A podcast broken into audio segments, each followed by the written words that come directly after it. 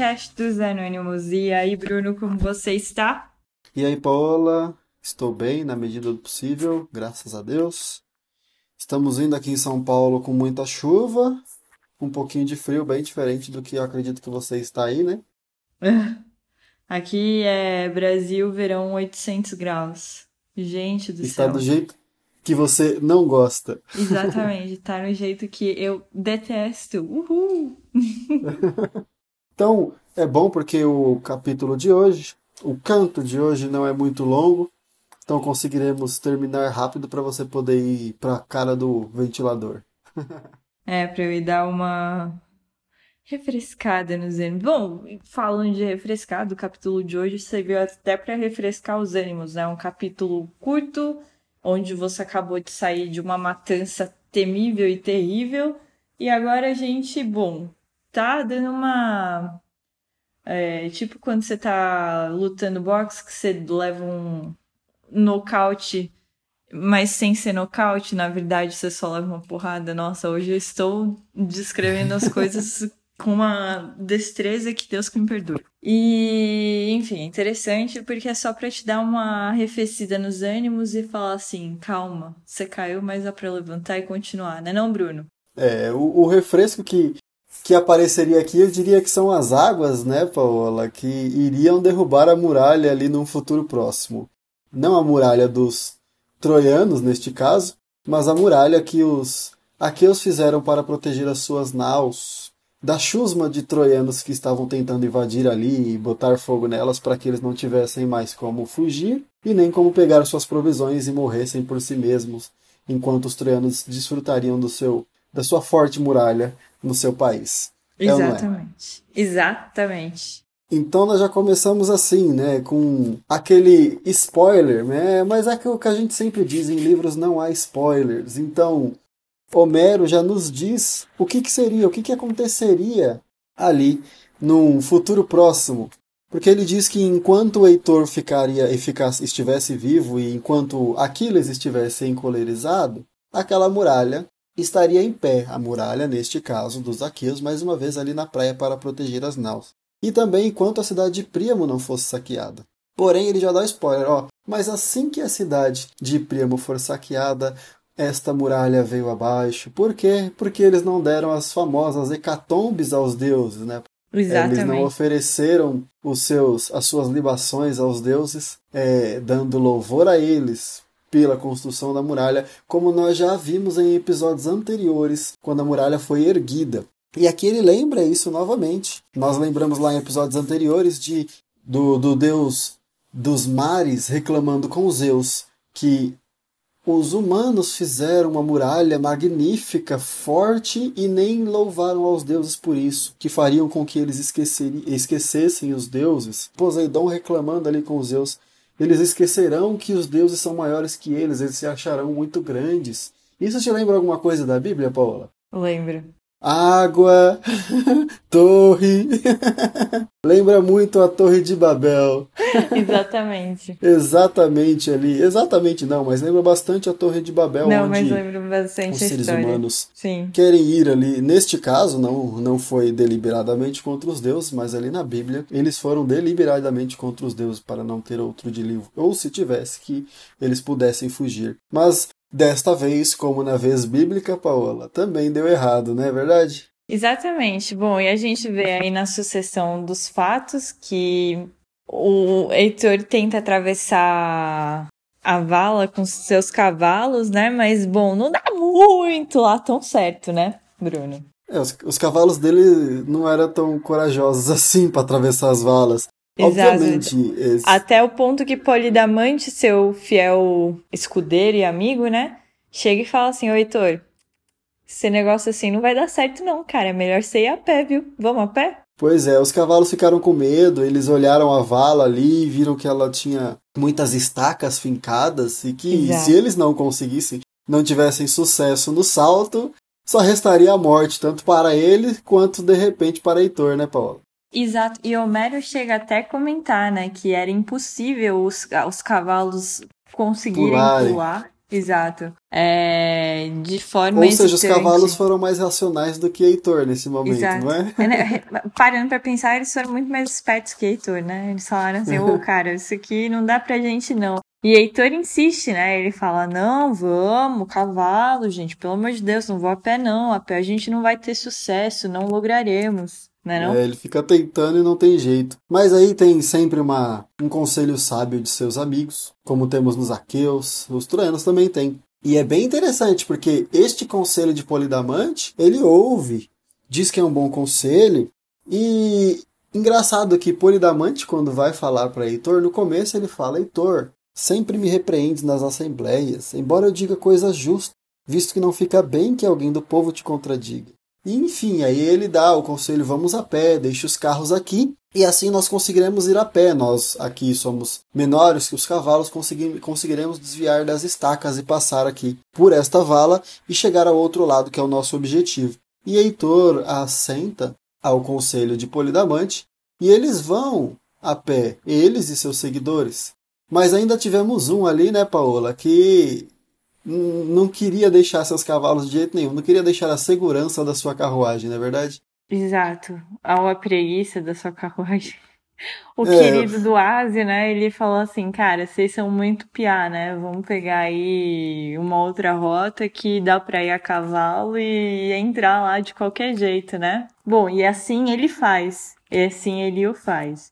Ele pega outra rota com os cavalos, ele chega num portão e ele dá de cara com Polípetes e Leonteu, né, Bruno? Exatamente. Ele, ele, eu diria até que ele foi tentar ser racional, porque é uma segurança maior. Você está nos cavalos contra os homens a pé, você pode os atropelar.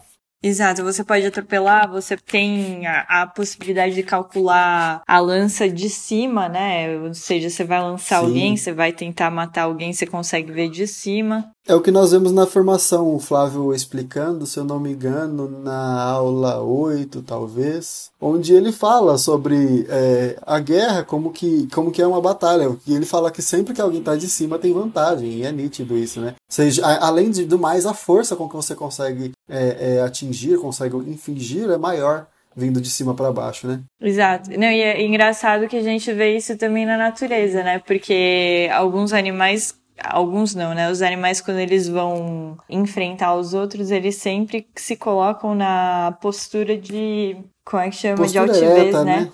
De altivez e de superioridade, ou seja, eu quero te ver de cima. E engraçado, porque antes de da gente começar o, o episódio aqui, teve um incidente do meu gato aqui, enfim, muito barulho. É, eu tenho um cachorro e um gato, e é engraçado que quando o meu gato vai enfrentar o meu cachorro, que é tipo três vezes maior que ele, ele sempre parte de cima. É muito, muito curioso, que isso a gente vê na natureza também. Exato. E me lembrou também do livro 12 Regras para a Vida, agora que você estava comentando. Do, do Jordan. Peterson, das- ele explicando das lagostas, como elas ficam eretas e como isso ah, é, modifica o- até mesmo o resultado do, da empresa que elas estão tentando fazer, né? É bem Exato. interessante essa questão. Sugiro também este livro do Jordan Esse, Peterson. né? esse, esse capítulo é um capítulo super interessante e muito polêmico, né, Bruno? Pois é, exatamente. Mas eu diria que é, que é um, um livro muito bom. Não, é? Não, vale Já muito é a pena. então não preciso nem falar isso. É, exato. Então ali nós vemos Asio tomando essa rota alternativa para não largar os seus cavalos. E como a Paola disse, ele encontrou ali dois, a palavra que eu gosto, Paola, dois possantes guerreiros. Exato. Aqueles, Polípetes e Leonteu. E é engraçado que Homero fala que foi estutícia dele fazer isso. Ah, estuto, pois não sabia. Porque esses dois guerreiros, eles eram fortíssimos, inclusive mostra que eles conseguiram deter toda a hoste de, de Ásio, apenas eles dois, sozinhos ali, no portão, e eles não conseguiram entrar. Engraçado também Ásio dizendo que Zeus, Zeus é um mentiroso, Zeus, seu mentiroso. Ele diz É, que ele é ele- completamente amigo de mentiras. Né? Exato. Pois ele diz que pensava que os heróis aqueus eram capazes de resistir.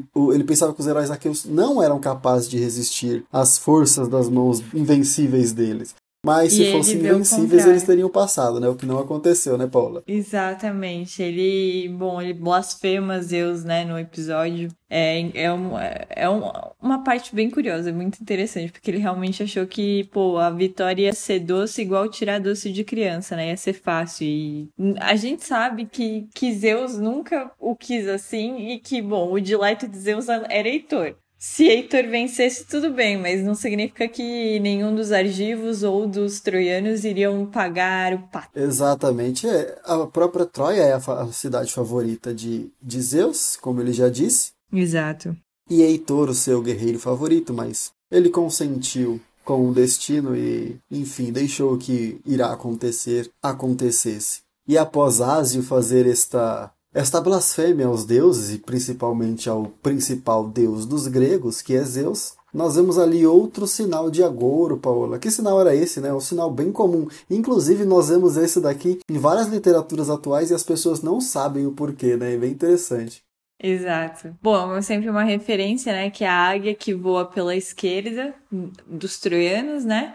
E em suas garras ela tem uma cobra nas garras. Ou seja, pra gente, principalmente, pra, pra mim, a gente só tava querendo fazer o bendito do jantar, ou do almoço, ou do café da manhã. Exato.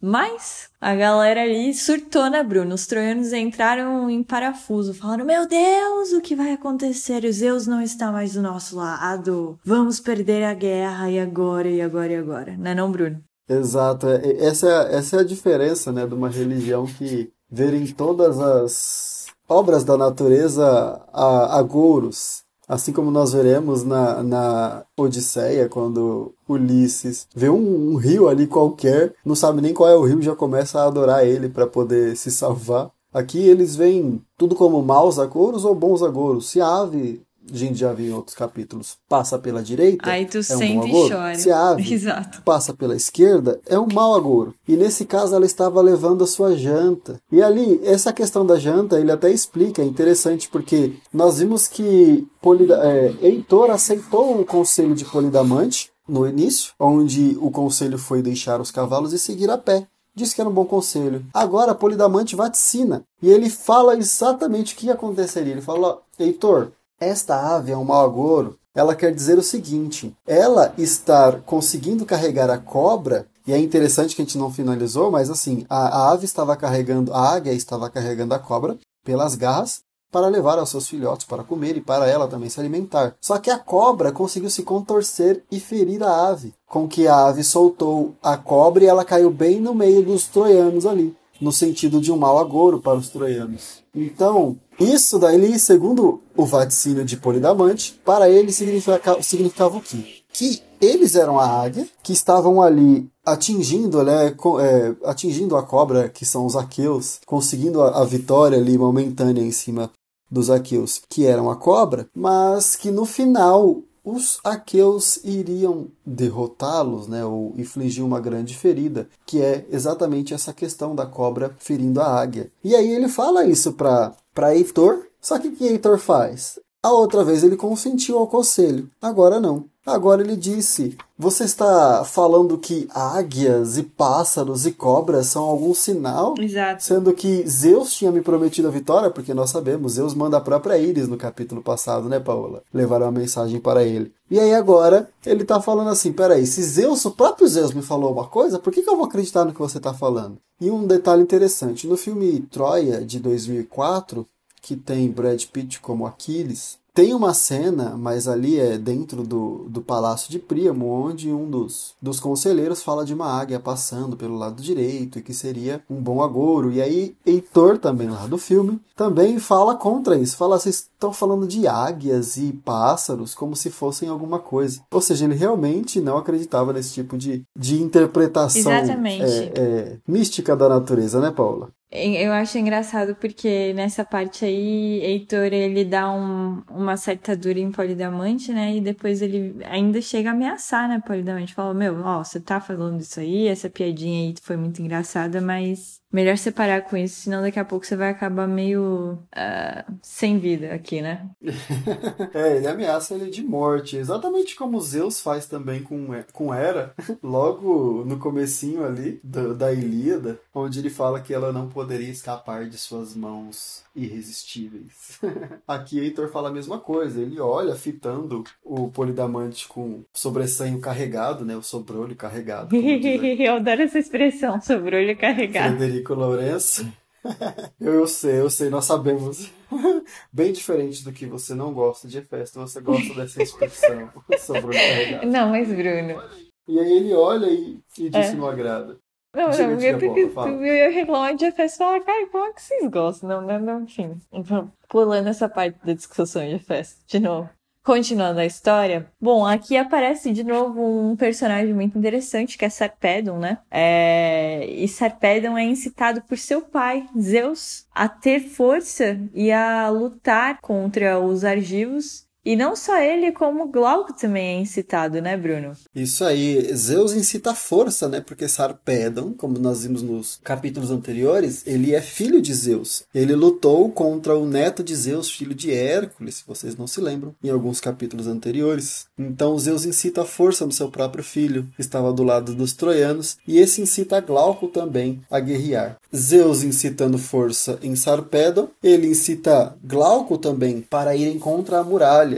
E aí eles vão na muralha lá para derrubar e para deixar lá abaixo, abrir uma passagem para que o exército todo dos troianos pudesse entrar ali naquela pequena muralha dos aqueus, e eles estão bem ali na parte de Menesteu. Menesteu, um dos aqueus, cuidando de uma parte das muralhas para que não fossem invadidas e assim as suas naus chamuscadas ou até mesmo totalmente destruídas, deixando com que eles não tivessem nem o retorno para casa garantido, quanto menos a sobrevivência. E nesse instante que é bem interessante, Paula, porque ele grita pelos dois agentes. E o que dá a entender é que os dois agentes estavam perto. Não perto um do outro, eles estavam perto um do outro, não apenas isso, mas estavam perto do próprio Menesteu. Só que a gritaria da guerra era tanta que eles não conseguiam ouvir, ele não conseguia ser, é, se fazer ouvir por eles dois. E assim tem que mandar um, um emissário, né, um, um dos, seus, dos seus súditos, para que chamasse um dos agentes, ou os dois agentes. E aí ele fala assim, ó, o melhor dos mundos seria que viessem os dois agentes. Porém. Mas se vier só um, tá ótimo. É, exatamente. Se, se vier apenas o Ajax Telamônio, o baluarte dos Aqueus, já ajuda a gente. Exato. E quem que aparece, Bruno? Exatamente, Ajax Telamônio. Né? Exato, aquele homem gigante, na minha opinião. Possante, pelo menos para eles, com certeza ele era gigante possante. E nós vemos, olha, é, parece que é, é, uma cadeia de acontecimentos, né? Os primeiros cantos que a gente é, tomou aqui eram todos falando quase que absolutamente de Diomedes, né? O grande guerreiro ali fazendo chacinas e Ajax aparecer em alguns momentos ou outros. Agora que Diomedes se machucou, o Ajax começa a aparecer muito mais, né, Paola? E ele é realmente um grande guerreiro. Inclusive ficou entre ele e Odisseu, um spoilerzinho pro final. Ficou entre ele e Odisseu receber um grande prêmio de grande guerreiro no final. Eu não vou falar o que nem de quem, mas enfim, ficou entre eles dois. E Ajax é, foi, foi esse grande guerreiro e ele foi aqui ajudar. Menesteu ali na nessa, nessa briga, nessa chusma de, de pessoas. E ele já começa daquele jeito, né, Paulo? Ele já chega, mata um amigo de Sarpedon, já fazendo chega com chegando, que exatamente. Já chega como? Já chega chegando. Exato. Chega como o Ajax sempre sempre fica, né? E aí ele mata Glaucon, amigo de Sarpedon. E aí que que essa, essa questão, essa coisa da, da guerra aqui, que tem que ficar claro. Aqui diz assim, ó, eu vou ler exatamente como que tá. Mas, Sarpe, mas a Sarpedon sobreveio o desgosto pela partida de Glaucon, assim que dela se apercebeu. Então, mais uma vez, toda vez eu insisto nisso, não romantize desgraça, não é bonito. Não é aquele joguinho do videogame que você tá achando legal, que tem respawn ali que você revive. Não tem nada disso aqui. É só tristeza e dor. Exatamente assim como você está ouvindo. E aí eles acabam lutando, mas como Sarpedon é filho de Zeus, se não fosse isso, Paulo, acho que ele teria morrido. O que, que você acha? Você acha que ele venceria Ajax? Não, eu acho que ele também ia ter padecido. Né? Nessa parte aí. Cara, é Ajax Telamônico. Tipo, não, Pois não é. tinha nem chance, se ele fosse um Railis mortal, de conseguir sobreviver. Não foi sorte, foi Zeus. Com certeza foi Zeus nesse caso. Porque Sarpedon também era forte. Ele tanto que ele tira as ameias. As ameias são as partes ali da, da torre onde as pessoas conseguem colocar a cabeça. Imagine aquelas, aquelas muralhas antigas, onde é tipo uns quadriculados assim. Tem um espaço e aí tem um negócio mais alto, depois tem o espaço. As ameias é bem exatamente aquele meio, onde as pessoas conseguem colocar a cabeça. E diz que Sarpedon pôs a mão ali, com as mãos possantes, ela agarrou, puxou e ela cedeu inteira. Mas aí veio contra ele Ajax e Teucro, e Ajax atingiu ele. Na verdade, Teucro atingiu ele com uma flecha, né? Uma flechada, porque era a especialidade de Teucro, nós vimos nos capítulo 10, se eu não me engano, que Teucro faz também uma grande chacina ali com sua flecha. Então era um, um bom arqueiro, o irmão de Ajax, Teucro. Mas enfim, se não fosse, eu acredito realmente, se não fosse Zeus, ele não conseguiria de maneira nenhuma é, resistir, muito menos aos dois irmãos, né? E ele já foi ferido, já tinha sido ferido pelo próprio sobrinho, vamos dizer assim. É, é sobrinho, né? Porque filhos de Hércules também, Hércules era filho É de filho Zeus. de Hércules, que é seu irmão? Exato. E aí agora ele é ferido de novo por Teucro. E ainda sobrevive. Esse daqui é um pouquinho sortudo, né, Paula? É, digamos assim, um pouquinho bastante. Bom, e aí a gente entra pra, para os finalmente do capítulo, que é a parte mais interessante, né? Que Heitor chega lá poderosão e ele fala assim: Bom, eu vou destruir esse portão de qualquer jeito, com uma pedra. E com uma pedra ele destrói o portão, não é mesmo, Bruno? Exato, eu falo, não tem como esse cara não ser gigante, olha. Ele joga que a pedra, a pedra quebra o ferrolho do portão, velho. Eu não consigo imaginar um negócio desse. E aí fala, obviamente, que a pedra era enorme. E ele joga, a pedra destrói tanto o portão quanto o ferrolho do portão. E Homero diz que se fosse novamente aquela questão, né? Se fosse dos homens de hoje, nem conseguiriam levantar. Mas com facilidade levanta Heitor. E diz que o filho de Crono, ou seja, Zeus, deixou a, pe a pedra leve para ele. E assim que ele lançou a pedra, destruiu tudo. E aí caiu com o portão e tudo lá dentro. E ainda fala que gemeram alto os portões, ou seja, fez um barulho terrível ali com a queda dos portões que provavelmente eram grandes e pesados. E aí que acontece? Eles conseguem finalmente entrar, adentrar ali na muralha e começar uma chacina maior ainda.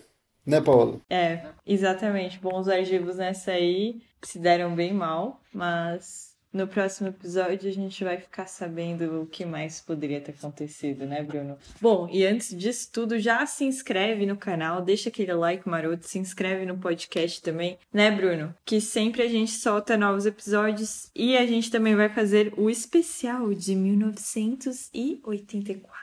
Exatamente. E o livro, o livro da, da época, eu diria. Se te- tem frutas da época, este é o livro da época. Queridinho, o livro da época que nós estamos aqui vivendo. Muitas pessoas pedindo para que fizéssemos sobre 1984 e faremos aqui em algumas partes. Então não perca os próximos cantos de Ilíada e Odisseia. Tentaremos ser breves como fomos neste daqui, mas tudo depende do canto, se tem muitos detalhes, se tem poucos detalhes interessantes para comentarmos. E é isso aí. Considerações finais, Paola? Nenhuma em você, Bruno. Não, aqui é tranquilo, um canto é, rápido, porque são poucas páginas, são apenas é, situações de guerra, não há diálogo realmente interessantes para que possamos falar. Então é isso aí, ficando por aqui e até a próxima. Anão Reis. Falou.